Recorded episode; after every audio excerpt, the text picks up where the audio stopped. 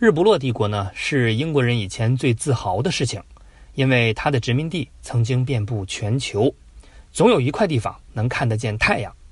但是鲜有人知的是，日不落这个词儿不是英国首创，就连真正意义上的第一个日不落帝国也不是英国。最近几年，英国混得相当落魄，甚至连苏格兰这种自家人都差点管不住，吵着闹着要脱离英国。英国走向衰落。最开心的可能就是西班牙了，因为日不落帝国的名头本来是属于西班牙的。那就奇怪了，西班牙现在的领土也就跟我们的四川省差不多，那当初怎么会叫日不落帝国呢？来，我们慢慢说。话说很久很久以前，现在西班牙的那块地方叫做伊比利亚半岛，一群叫。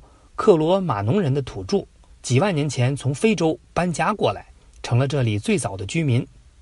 在之后的漫长岁月里，这块地一直被周围的强国抢来抢去，抢个没完。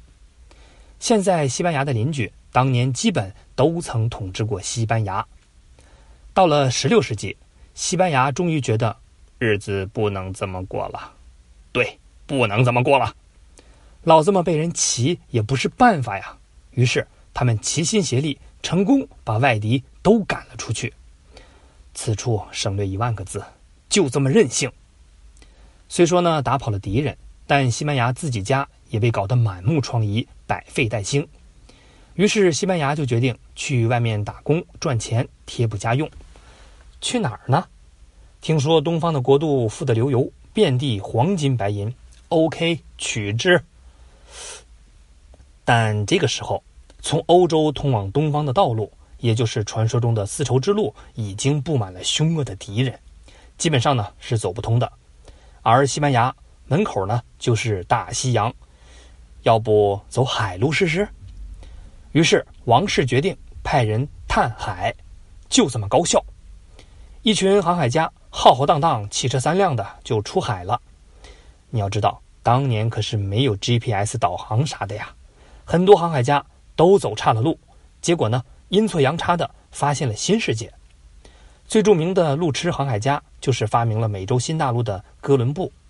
当登上美洲大陆的那一刻，他仍然认为自己是登上了印度的土地。航海家们不仅发现了新大陆，还带回来一个重要的情报：老板，那边的土著好像都很傻，咱们过去可以抢地、抢钱、抢女人。想怎么造就怎么造。这就是哥伦布回国后向国王和王后汇报的结果。于是西班牙人一波接着一波的投奔美洲大陆，其中有个叫弗朗西斯科·皮耶罗的家伙，带着几百号人马就跑到南美洲去创业了，胆儿多大！他在现在的秘鲁附近打败了当地的土著人大军，还活捉了一个土著国王，敲诈了一大笔赎金。但皮耶罗也是相当没有不讲究啊，拿了钱居然把国王给宰了，然后呢，趁土著们群龙无首，把他们都给收拾得服服帖帖，为西班牙占领了一大块的地盘。类似的剧情还在世界其他地方不断上演。西班牙人的船开到哪儿，当地人就要遭殃，然后呢，那里就归西班牙所有。很快，西班牙的地盘就遍布了全世界。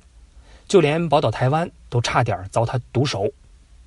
被西班牙殖民的地方，西班牙语呢，那是必须要学的。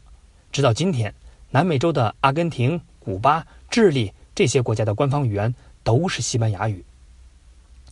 西班牙国王卡洛斯一世就曾经说过臭显摆的话：“在我的领土上，太阳永不落下。”因此呢，西班牙得名日不落帝国。后来英国也这么叫，是不是抄袭？是不是？但是占了这么多土地以后，光用来显摆吗？当然不是，投资赚钱啦。比如最方便的就是从当地人手里抢，但土著们又不是开银行的，抢几次呢，终归是要见底儿的。不过西班牙人很快又找到了生财之道，就是把欧洲生产的洋枪之类的黑科技产品运到非洲。换成黑人，然后呢，把他们运到美洲的殖民地做奴隶，做种地、挖矿这些白人不愿意干的重活儿然后呢，西班牙人再把种出来的作物和挖出来的黄金从美洲运回欧洲。这种生意周而复始，循序不断，而跑船的路线差不多是三角形，因此呢，也被称为三角贸易。一夜变成了暴发户，突然从欧洲一个边陲小国变成文艺复兴时期欧洲最强大的国家。西班牙人感觉是不是在做梦啊？由于钱多的实在不知道怎么花，思前想后，他们决定充值信仰，也就是天主教。因此，西班牙人大多数呢都是虔诚的天主教徒。西班牙人曾经放话出来：“你不信天主教，我就揍你。”其实呢，就是找借口想要扩大战争。那段日子，西班牙人在世界各地战况不断，由于在战争中不断烧钱，又吃了不少败仗。更糟糕的就是连看家吃饭的无敌舰队也被英国人给团灭。从殖民地抢来的钱没有去钱生钱，而是消耗在无休止的战争中。结果，西班牙越来越穷，整个国家破产无数次。到了一七零零年。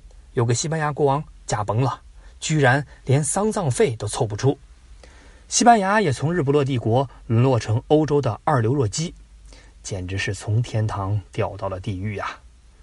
但你以为这就到头了吗？No，远远没有。昔日世界各地的殖民地，要么被抢走，要么闹独立，很快呢也没剩几块了。西班牙再想抢也没地方了，因为连日不落的称号。也被英国抢走了。这么一来，西班牙人无论在肉体还是心灵都遭到了巨大的打击，甚至精神都有点不正常了。他们一会儿喊着信仰自由，一会儿呢又规定全国只能信天主教。今天准备走民主共和，明天又想搞君主立宪，后天又考虑独裁专制，折腾，无休止的折腾，一直几个世纪。时间到了一九三六年，有一群西班牙军人对当时的政府不满，在弗朗哥将军的领导下发动了叛乱，挑起了内战。后来纳粹德国和意大利跑来给弗朗哥助阵，瞬间叛军战斗力爆表，并且成功干翻了政府军，弗朗哥当上了西班牙的老大。但希特勒和墨索里尼可不是慈善家，花这么大的力气挺你。是为了拉你入伙扫平世界呀！但弗朗哥也很鸡贼，虽然在元首的威逼利诱下率西班牙加入了法西斯阵营，但只要喊他上战场帮忙，他就头疼屁股疼的找借口编理由，反正呢就是死活去不了。于是西班牙就靠着这一次次的戏耍手段，硬是在二战腥风血雨的欧洲大陆中立了很多年，结果还忘恩负义的在二战即将结束。德国快要战败的时候，投靠了盟军阵营。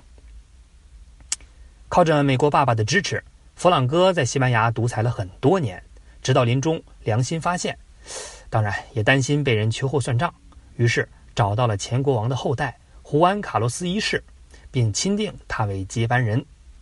一九七五年，弗朗哥走了，很平和。